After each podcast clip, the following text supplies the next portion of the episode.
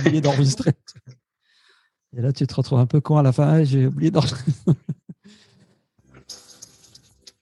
Industrial Nation. Vous êtes sur Industrial Growth, le seul podcast entièrement dédié à la croissance des PME industrielles. Et aujourd'hui, j'ai le plaisir de recevoir Nicolas Babel de la société eWatch. Bonjour Nicolas. Bonjour Karim. Eh ben, je suis très content de t'avoir avec nous. On peut peut-être commencer par euh, une petite présentation. Est-ce que tu peux nous parler un peu de qui tu es? Alors, Nicolas Babel, je suis le dirigeant et fondateur de la société eWatch, euh, donc qui développe des solutions pour euh, le smart building et les sociétés industrielles. D'accord. eWatch qui est basé dans la région? Dans le Grand Est. Dans le Grand Est, ok. une, chose qui était intéressante dans, la façon dont on s'est rencontrés, tu, tu tu es une start-up ou es, euh, comment tu qualifies ta boîte aujourd'hui euh, Est-ce qu'on peut dire que tu es une start-up ou est-ce que tu es plutôt une boîte installée? Est-ce que tu peux nous parler un peu de, de, des Watch alors effectivement, c'est, on, se considère et je considère iWatch un peu comme un peu tout. D'ailleurs, euh, j'ai toutes les tous les coques. J'ai le coq de la French Fab, de, la French Tech euh, et de, de l'aspect aussi vert parce qu'on a un côté. Ouais, ils un vert là. Y a pas... Un vert, voilà, c'est ça. Donc je les ai tous parce que effectivement, iWatch colle à, à l'ensemble de ces de ces définitions. Donc une approche marketing effectivement assez innovante qu'on va retrouver euh, dans des startups, une courbe de progression qui ressemble à une courbe de start-up, euh, mais par contre un métier très euh, euh, très pratico-pratique autour des industriels, autour de l'amélioration, de la compréhension des usines. Donc on vend aussi du hardware, on vend du software, on, on, accompagne nos clients, on met de l'expertise. Donc c'est vrai que c'est on est un peu un ovni, on va dire dans le dans le format de la boîte qui est assez dur à classer. Mais on a 10 ans, euh, on va fêter nos 10 ans où on fait, fera d'ailleurs un, très gros événement avec, euh, avec des invités à Paris et euh, pour fêter d'ailleurs nos, nos 10 ans. Donc 10 ans, une start-up, bon, ça commence à faire un peu, ouais, tu commences un peu vieux. c'est un peu une vieille start-up. Quoi. C'est ça. Et, comment tu es arrivé là en fait Est-ce que tu peux nous parler Déjà, Iwatch, c'est quoi aujourd'hui comme taille, en, taille de, de, structure Combien de personnes vous avez Alors, Iwatch, c'est 20 personnes en France, 2 personnes au Benelux et euh, voilà, on, va, on risque de doubler l'effectif là d'ici euh, un deux ans. Donc une très très forte croissance. On va parler après un peu des marchés et, du type de, services et de produits que vous proposez. Et alors, est-ce que tu peux nous parler un peu de toi Comment tu es arrivé là? Euh, C'est quoi ton parcours? Euh, alors, on va dire que j'ai essayé d'être. Euh, alors, je, suis assez peu diplômé. J'ai un BTS en électronique, donc plutôt autodidacte. Euh, passionné par contre de création d'entreprise. J'ai toujours voulu créer une société, une grosse société. Donc, tu es sorti du BTS, tu as, créé ta première société ou tu as travaillé un petit peu avant?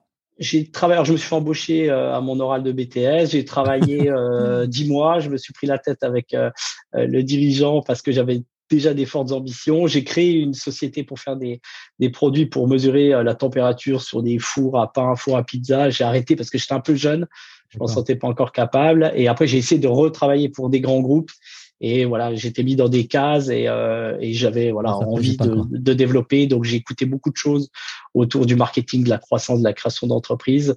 Et euh, voilà, et vite j'ai démissionné euh, et, euh, et j'ai créé donc euh, ma société, euh, au départ, je faisais des produits pour euh, pour le parapente, le vol libre.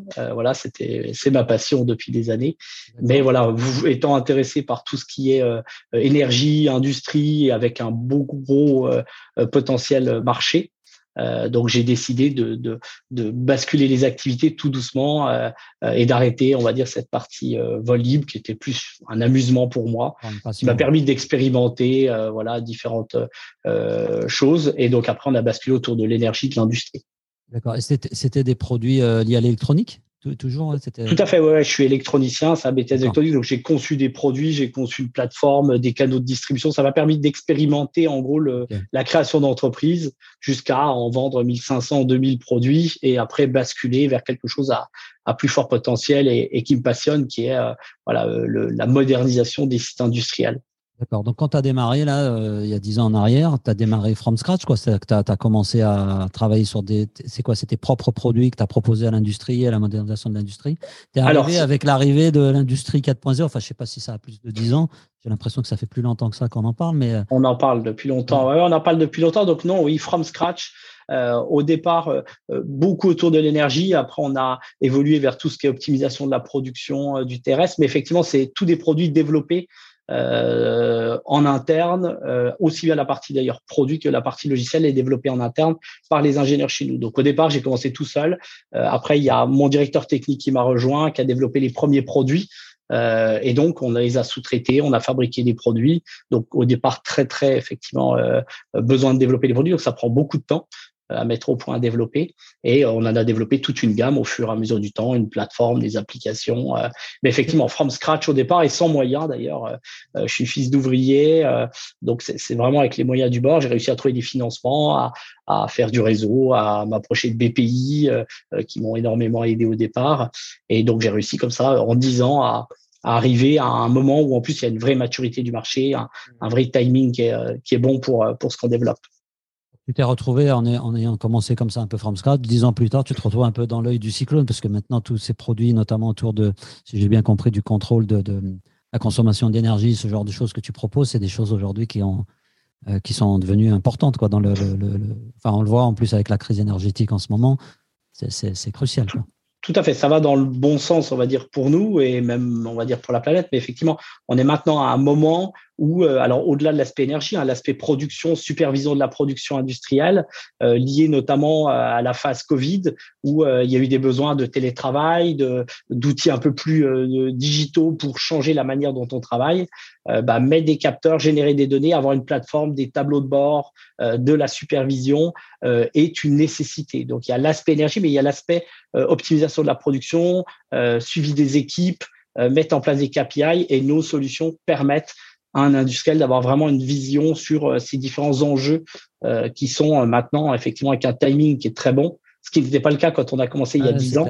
Tu prêchais dans le désert, quoi, il y a, 10 ans Aujourd'hui, du coup, tu as vu aussi cette évolution de, l'industrie? En plus, tu t'adresses à, quel type de boîte? Plutôt de la PME alors, au départ, effectivement, la, cible était les, les PME-PMI, industriel, mais euh, euh, on va dire qu'on a à moitié-moitié entre des, grands comptes euh, comme des Safran, des Hutchinson, des grosses sociétés qui ont, qui ont peut-être d'ailleurs un peu plus de maturité, qui ont mm. les équipes aussi pour, pour s'occuper de ça, rechercher ce qui existe, échanger avec nous. mais effectivement, notre volonté est bien d'accompagner également des PME, PMI. ok, donc tu veux développer là-dessus. Et alors, justement, toi, toi qui alors disons, je ne vais pas faire de toi un vieux, un vieux sage ou un, ancien, mais, mais voilà, tu as quand même dix années de, développement de produits pour l'industrie, notamment pour les, grands groupes et les PME. C'est quoi ta, ta vision aujourd'hui de ce marché? On est dans le marché un peu IoT, un peu euh, amélioration de la prod. Enfin, il y a beaucoup, moi je vois beaucoup de startups, de boîtes aussi, même de, de boîtes plus anciennes se lancer là-dessus. Euh, je, rien comme ça de tête, il me vient 5-6 noms. Euh, c'est quoi toi ta vision un petit peu de ce marché euh, Moi, de, l'extérieur, j'ai le sentiment que c'est un peu le Far West. Quoi. C'est, euh, tout le monde ça en boîtier, tout le monde positionne ses produits. comment tu vois l'évolution de ce business là autour de, ces capteurs, de cet IoT, de ces, déjà, plus, pour moi, au-delà de marché, c'est plus des outils, euh, des moyens. On va dire que l'IoT est un moyen de faire mm. des choses et on peut faire, effectivement, c'est le Far West, comme tu dis, on peut faire énormément de choses pour plein de secteurs. Euh, on a une branche IoT chez iWatch, donc pour tous ces projets un peu, euh, on peut équiper des serres en Espagne, des bâtiments, des, ça peut servir à énormément d'usages. Mais on a une business unit aussi qui est dédiée au monde industriel où là, on va vraiment faire des solutions qui répondent aux besoins des industriels, où on va très peu parler d'ailleurs d'IoT, de capteurs, de cloud. C'est pas le sujet. Le sujet, c'est euh, j'ai des problématiques, euh, comment je peux faire pour améliorer ma production, pour réduire ma. Donc, on va plutôt travailler là-dessus. Après, effectivement, le marché de l'IoT, euh, il est mondial, donc c'est ça qui nous fait une vraie traction au niveau mondial et qui. Mais on trouve beaucoup d'ailleurs de concurrents et de choses dans l'IoT, mais qui vont en général, et c'est là où on a vraiment une, vraie valeur ajoutée, c'est beaucoup sur la partie plateforme. Les gens qui développent des produits, qui vont faire l'effort et pas d'importer des produits, mais bien de les fabriquer, de mettre de l'intelligence dans le capteur, de mettre des choses comme ça, ça, il y a peu de sociétés qui le font. Par contre, on va trouver plein de plateformes. Après, le problème des plateformes, c'est que ce que, ce que ces sociétés, ces startups ont oublié, c'est que l'industriel n'a pas les données. Enfin, il y a, il y a quelques produits, mais euh, le gros enjeu, le premier enjeu, enjeu d'un industriel, c'est aller créer les données pour pouvoir euh, travailler sur une plateforme. Mais eWatch, nous, on fait le capteur, la plateforme et l'expertise qui permet d'avoir vraiment une solution euh, euh, clé en main et qui marche très rapidement. alors, moi, il y a deux sujets qui m'intéressaient dans, notre échange. enfin, c'est les deux raisons surtout pour lesquelles je voulais t'avoir à tout prix comme invité. La première, c'est qu'il y a une actu autour de eWatch. Tu as fait une levée de fonds là dernièrement.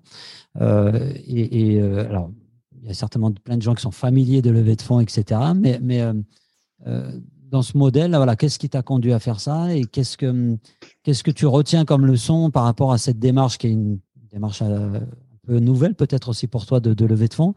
Euh, voilà, c'est quoi ton feedback là sur un process de levée de fonds euh, pour une PME ou une startup entre guillemets startup tu as 10 ans donc tu es un peu moins startup mais pour une boîte qui est plutôt dans l'industrie qui vise des, des, boîtes industrielles? Alors déjà, effectivement, c'était une expérience nouvelle. J'ai eu des business angels, d'ailleurs industriels, qui avaient investi que que j'ai que j'ai racheté. Euh, c'est très chronophage, très long. Euh, surtout quand on est dans une démarche comme nous, avec du hardware et du software qui n'est pas euh, quelque chose qui est très aimé, on va dire, des fonds d'investissement. Donc, ils vont chercher le blabla car, ils vont chercher des, des, des, plateformes avec des, voilà, des taux de transformation, ce qui n'est pas nous. Nous, on a des temps longs, des temps plus longs dans les développements, même si maintenant on est arrivé à maturité. Donc, ça a été compliqué et long. Euh, par contre, ayant la volonté d'avoir une croissance très rapide, notamment avec le développement à l'international euh, et après sur le marché des US, on a besoin, on peut pas avoir une courbe de croissance industrielle. Donc, la levée de fonds permet d'accélérer et de vraiment de scaler le, euh, notre croissance et de mettre en place des outils beaucoup plus, beaucoup plus puissants. Donc, voilà, ça a été une vraie expérience. Euh, on a eu la chance de trouver, euh, alors malheureusement et à mon grand désarroi, pas en France, mais euh, au Luxembourg et, en Belgique. Donc un fonds qui est spécialisé dans tout ce qui est industrie 4.0, donc qui connaissait bien ce que nous on pouvait apporter, notre valeur ajoutée, et un fournisseur d'énergie luxembourgeois, donc NCVO, donc Enochac pour le fonds industrie 4.0, qui eux sont un fournisseur d'énergie, donc doivent proposer des solutions d'amélioration à leurs clients industriels. Donc, ils connaissaient notre métier. Donc, c'est comme ça qu'on a réussi à faire ce, tour de financement de 3 millions et qui nous permet maintenant de, vraiment d'accélérer.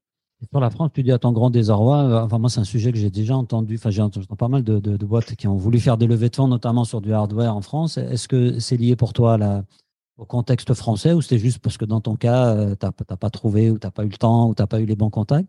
Est-ce que tu, On a fait, c'est une limite du modèle français ou c'est euh, j'ai l'impression qu'il y a peut-être eu, je vais pas être méchant, mais un peu la, la grosse tête à, à, trouver des licornes ou à trouver des trucs qui, qui ont une croissance forte et, et d'ailleurs des fois sans valeur, où en fait c'est une espèce de bulle et il y a rien dedans. C'est sûr que nous, le hardware, c'est un gros effort, c'est mmh. vraiment euh, à structurer, il y a un gros boulot de structuration, de, de sourcing, de, de à gérer des pénuries, c'est clair. Par contre, c'est beaucoup plus solide. Euh, on va dire un, chiffre d'affaires. Nous, il est, il est consolidé, il est, euh, il est sûr. Euh, alors que voilà, on l'a vu avec des, des gens qui faisaient des espaces de coworking où à un moment, voilà, c'est une bulle, il y a rien. Et, tout éclate. Donc, je pense que le modèle français cherche beaucoup des blablacars. Enfin, je trouve ça très beau, hein, ce, modèle, mais on peut pas avoir 10 000 blablacars. Et il y a d'autres modèles qui existent, et il existe des sociétés que je connais qui ont des croissances magnifiques, mais qui sont pas sur un format de plateforme avec des millions euh, d'abonnés. Donc, euh, donc voilà, effectivement, je pense qu'il faut changer au niveau de la, de la, de la French Tech un peu cet état d'esprit où il existe des très belles boîtes qui font du hardware, comme des WeSings euh, ou des gens comme ça, euh, Netatmo. On a en plus pourtant des exemples qui réussissent bien. Donc, euh, ouais, il y, a, un changement de mentalité à, à, opérer quand même dans l'esprit des, gens qui financent ou qui investissent sur, ce. Et je travaille à ça pour montrer que certains investisseurs que j'ai rencontrés euh, sont trompés. exactement. tu veux leur faire regretter de pas Exactement. C'est mon défi. Exactement. Ce sera pour le prochain tour. Ok, donc ça c'était le premier sujet. C'est intéressant d'avoir ton retour parce que hum, ouais, il y a beaucoup de, paillettes autour de tout ça, mais euh, la réalité c'est que, comme tu le dis, ça, prend beaucoup de temps. Qu'est-ce que tu aurais aimé savoir avant de te lancer dans cette aventure de levée de fonds je, sais que derrière c'est que le début du reste, hein, on va en parler ensemble, mais euh, qu'est-ce que tu aurais fait différemment maintenant avec le, fait d'avoir bouclé ta levée de fonds euh, Est-ce qu'il y, a des choses que, tu regrettes d'avoir fait de telle ou telle manière, ou est-ce qu'il y a des choses que tu ferais aujourd'hui différemment? Ouais, bien se faire accompagner, euh, ouais, ça, ça c'est très très important, être sûr avec qui on part dans, dans cette levée de fonds là. Euh, J'avais pas non plus imaginé l'ampleur, euh, ah bah euh, on va dire de, de l'audit de, de ces data rooms, de, de tout ça. Il faut y être prêt et, euh, et, et, de bien préparer en amont. Voilà, il y a un vrai travail préparatoire à faire en amont. J'aurais peut-être fait. Euh, après, non, j'ai pas franchement de pas de regrets, non, non, des, des points d'amélioration. Disons que si je voyais quelqu'un, effectivement, euh, voilà, je dirais de bien se préparer avant. Euh, et aussi, la, la particularité qu'on a chez Iwatch et que j'ai eu, c'est qu'on est une société qui était déjà en croissance et dans un, et ça c'est connu dans les levées de fonds, on est dans une phase un peu euh, très compliquée Euh, on n'est pas de l'amorçage où en gros euh, on n'a pas de business, euh, on est en train de vendre du rêve et on n'a aucune preuve. mais chiffre d'affaires récurrent et, voilà, et on n'était pas non plus une boîte qui était staffée avec 100 millions de chiffre d'affaires, un DAF. Donc donc c'est sûr que il faut être un peu au four et au moulin. Il faut à la fois faire du chiffre d'affaires montré, à la fois faire la levée de fonds. C'est c'est compliqué. donc il faut vraiment une société qui accompagne et qui prend le job que le dirigeant n'aura pas à faire. Enfin, il y a vraiment à trouver un bon partenaire. Merci pour ces conseils. L'autre sujet, c'est que maintenant, tu as fait cette levée de fonds, donc euh, ben, on va dire que tu as, de quoi financer la suite. Ben, justement, c'est quoi, la, quoi la suite? Comment tu vois l'évolution? Qu'est-ce que tu vas faire de cette levée de fonds? En fait, c'est que le début de. Enfin, quand tu as fait ta levée de fonds, c'est pas le but en soi, contrairement justement peut-être à certaines startups qui sont là pour faire de levée de fonds. Là, toi, la, la levée de fonds va te permettre d'accélérer. C'est quoi cette accélération aujourd'hui? Alors exactement, déjà c'est qu'un moyen. On parle souvent dans les startups, ah, tu as levé combien? Mmh. C'est même quasiment un sujet de conversation, alors qu'en fait, euh, voilà, c'est que de l'argent pour faire quelque chose. Et euh, donc nous, c'est il y a, y a, plusieurs axes. Euh, on est très fort dans la R&D depuis le début, donc on va continuer d'innover, de mettre de plus en plus euh, de l'intelligence, notamment dans les produits qu'on développe pour faire du traitement à audit test. Enfin, il y a, y a, pas mal d'enjeux au niveau R&D. sur le marketing, l'avenir de la vente et du développement, c'est d'être très fort sur ce lien entre le marketing et la vente et, et de bien travailler ces canaux d'acquisition de, et d'y mettre les moyens. Donc, on, on va se positionner comme un leader de ces solutions pour moderniser l'industrie. Et ça, c'est toute une stratégie à mettre en place. Euh, également le développement international avec cette première levée de fonds qui va nous permettre d'aller sur l'Allemagne, l'Italie et de renforcer euh, le Benelux. Voilà, c'est déjà sur ça cette première levée et d'ici deux ans, euh, voilà, euh, d'autres d'autres projets. ok. Donc là, tu me parles de, voilà, je peux pas ne, ne, ne, pas te poser des questions sur tes plans un peu marketing et sales. Hein. Tu, tu, sais que c'est mon dada. Donc, euh, c'est quoi ta façon de voir les choses? Parce que souvent, euh, c'est vrai que c'est un peu le, le, parent pauvre, même quand des boîtes disent qu'elles vont investir sur le marketing, moi parfois ça me désespère un peu de voir la manière dont, c'est pris en compte. Quelle est l'approche que tu vas développer euh, aujourd'hui? Comment tu vois les choses pour justement devenir, en tout cas te positionner dans, avec cette, euh, cette image un peu de, leader? Qu'est-ce que tu vas faire en fait? Comment, comment tu vas procéder? Ouais, alors, envie de procéder. Après, on sait que ça va pas forcément marcher comme tu le souhaites, mais, mais c'est quoi ton idée là? Alors déjà, on a une, particularité, c'est qu'on a été très fort, nous, sur l'inbound. Moi, moi-même passionné de marketing, vraiment de marketing à la base, et euh, donc cet aspect produit et marketing, euh, j'ai beaucoup, on a beaucoup bossé sur l'aspect euh, SEO, référencement, et sur un marché qui est porteur quand même, qui est l'IoT, qui est quand même tendance. Ça nous a fait énormément d'inbound. Donc, c'est eWatch est une société qui a été beaucoup basée sur de l'entrant. Et, le, le pivot qu'on fait. depuis 10 ans, tu as généré beaucoup de business avec, grâce à ce, à, ce, à ce, travail, cet investissement sur le contenu. Quoi. Exactement. On a des CRM très remplis, très forts. Euh, par contre, voilà, maintenant, c'est plus des stratégies euh, d'outbound et d'aller euh, vers le client sur différents formats qu'on va pouvoir maintenant se, se, se, payer grâce à cette levée de fonds. On expérimente différents canaux d'acquisition et on va vraiment mesurer. Ça, c'est un enjeu qui est important, c'est qu'il y a plein de gens qui investissent, mais où il y a très peu de mesures de quel est le meilleur canal, améliorer son taux de conversion. Enfin, tu connais mieux que, mmh. que moi, mais, mais voilà. Donc, on va vraiment travailler différents nouveaux canaux euh, peut-être retravailler d'ailleurs euh, euh, un peu plus à l'ancienne, on va dire. On a, j'ai testé, j'ai expérimenté du cold emailing, des choses assez. raconte, un peu là, parce que là, je sais que toi tu es un fan, donc si je te lance là-dessus, tu vas voir. Qu'est-ce que tu as testé? Tu as testé tous les trucs de growth, de, de growth hacking, etc. Ça veut dire quoi? Vous avez essayé de monter des séquences automatisées? Qu'est-ce que vous avez fait qui n'a pas marché justement? Bah ouais, pas, mal de séquences, même au niveau de l'acquisition, au niveau euh, voilà d'aller rechercher euh, les adresses mail des listes sur LinkedIn. Alors nous en plus avec une cible qui est l'industriel PME PMI qu'on va difficilement retrouver. Sont pas tout le temps présent, ah, exactement. Qui, voilà, en gros, ce qu'on trouve dans le dans, dans le growth comme ça, et je trouve très adapté à certains profils. À la limite, dans l'IoT, on va trouver des gens très connectés, très euh, des opérateurs, des gens comme ça, ça va marcher. Par contre, sur la PME PMI, clairement, euh, nous on est en train de, faire plutôt des choses combinées, des mix entre euh, voilà des, des, techniques de growth, mais du traditionnel, pourquoi pas du print, des événements. On a besoin de liens, on le voit. Ce qui fait la force d'e-watch, c'est pas tellement des produits, des plateformes, tout le monde en fait.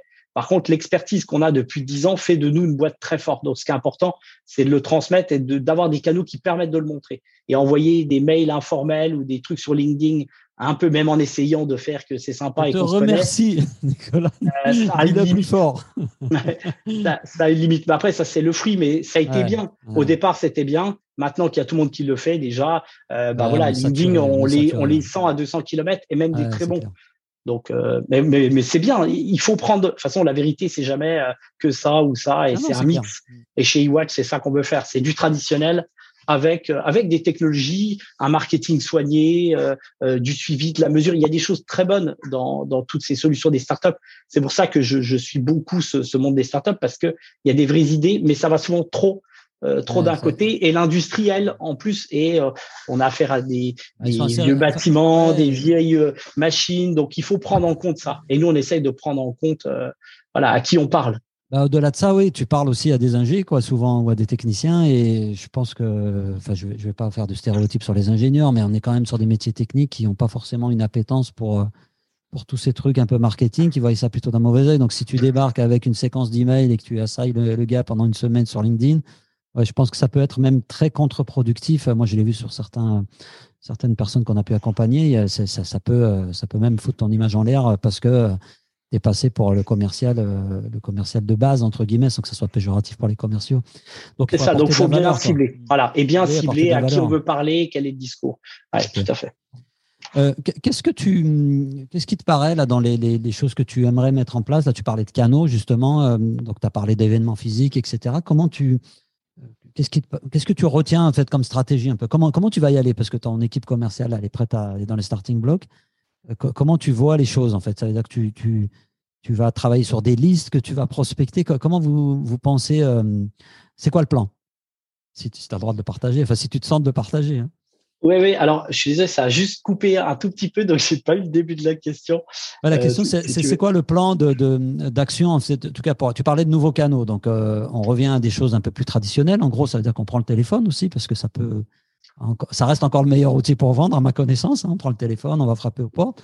Euh, mais, concrètement, comment tu, tu ta stratégie pour te positionner aussi en leader? Vous avez déjà une stratégie inbound qui fonctionne bien sur euh, la partie IoT. Là, tu te positionnes sur ce marché industriel qui est, aussi un marché qui est pas simple hein, quand on veut faire du marketing, quand on veut aller prospecter.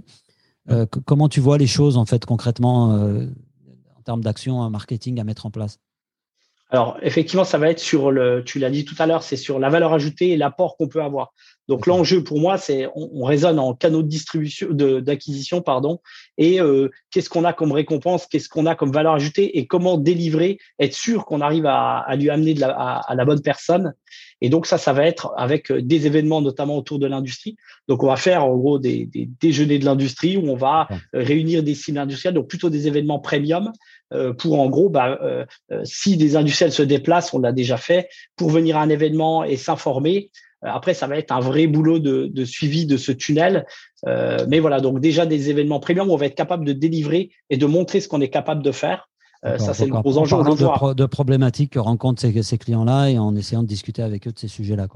C'est ça. Ce qu'on voit, c'est que quand on, arrive à avoir un client et qu'il est avec nous, on, on, le transforme, on a un taux de transformation qui est très bon parce qu'on a euh, en gros tout ce qui lui convient. Donc on sait qu'on arrivera à, délivrer, euh, à délivrer son projet. Donc l'enjeu, il est de réussir à toucher euh, la bonne personne. Et donc pour ça, on va. Alors le téléphone, on a essayé hein, de faire de l'outbound un peu euh, brutal et d'appeler, d'appeler. c'est quand même un chasser au filet avec le téléphone. Faut. Il y a des sociétés spécialisées dedans. C'est pas trop dans notre dans, dans, ma philosophie. Donc effectivement des événements, alors des salons, on participe à des salons bien faits, bien préparés. Il y a toute une stratégie à mettre en place, mais c'est un, un, bon moyen. Également, on va tester des choses un peu plus euh, tradies, mais de l'envoi de mail euh, papier avec, euh, alors bien fait, euh, sur des belles on enveloppes. On reçoit tellement plus que tu peux. Enfin, moi, je Exactement. Donc en gros, il y a tout le monde sur LinkedIn. C'est ça. Il y a tout le monde sur LinkedIn. moi, j'envoie du courrier. Voilà. Exactement. Je pense qu'on va pas tarder à voir revenir le fax si ça continue. Ah, pourquoi pas ah, S'il n'y a que moi, s'il y a qui watch qui apparaît, moi ça me va. Ça marche. Qu'est-ce que tu. là, on arrive à la conclusion un peu de notre call. Qu'est-ce que tu pourrais dire par rapport à c'est quoi, toi, les conseils que tu donnerais à quelqu'un qui serait dans ta position aujourd'hui euh, ou, des choses à retenir par rapport à notre entretien d'aujourd'hui pour conclure un peu l'échange? Qu'est-ce qui te paraît intéressant ou important comme message que tu as voulu faire passer aujourd'hui? Ah bah, moi, c'est que si, si, vous avez une idée, un projet, envie de faire quelque chose, faites-le et tout est possible. bon, évidemment. non, mais c'est vrai. Je, tu lâches pas l'affaire, quoi. Ah non, non, non, mais c'est mon combat. Le combat de ma vie, c'est de développer une, belle société pour montrer que c'est possible. Mais sinon, non, euh, euh, voilà, euh, le marketing est super important. Et, et, et, voilà, il y a de belles choses à faire, même sur nos métiers industriels, auprès et avoir quelque chose, faire quelque chose de qui a du sens. Et, ce qui est bien aussi chez Watch, ça pour le coup, ça fait très start-up, mais c'est vrai, mm. euh, on fait des choses qui ont vraiment du sens et ça, c'est vraiment important. Eh ben, écoute, Nicolas, merci beaucoup pour cet échange. J'étais très content de notre interview. Également. Euh, merci beaucoup, Karim. Merci à toi. Chers amis, vous pouvez nous retrouver sur toutes les plateformes de podcast, euh, Apple, Spotify, Deezer, etc. Pensez à me mettre un petit avis, s'il vous plaît, si jamais vous passez sur l'une de ces plateformes. Et puis je vous dis à très bientôt.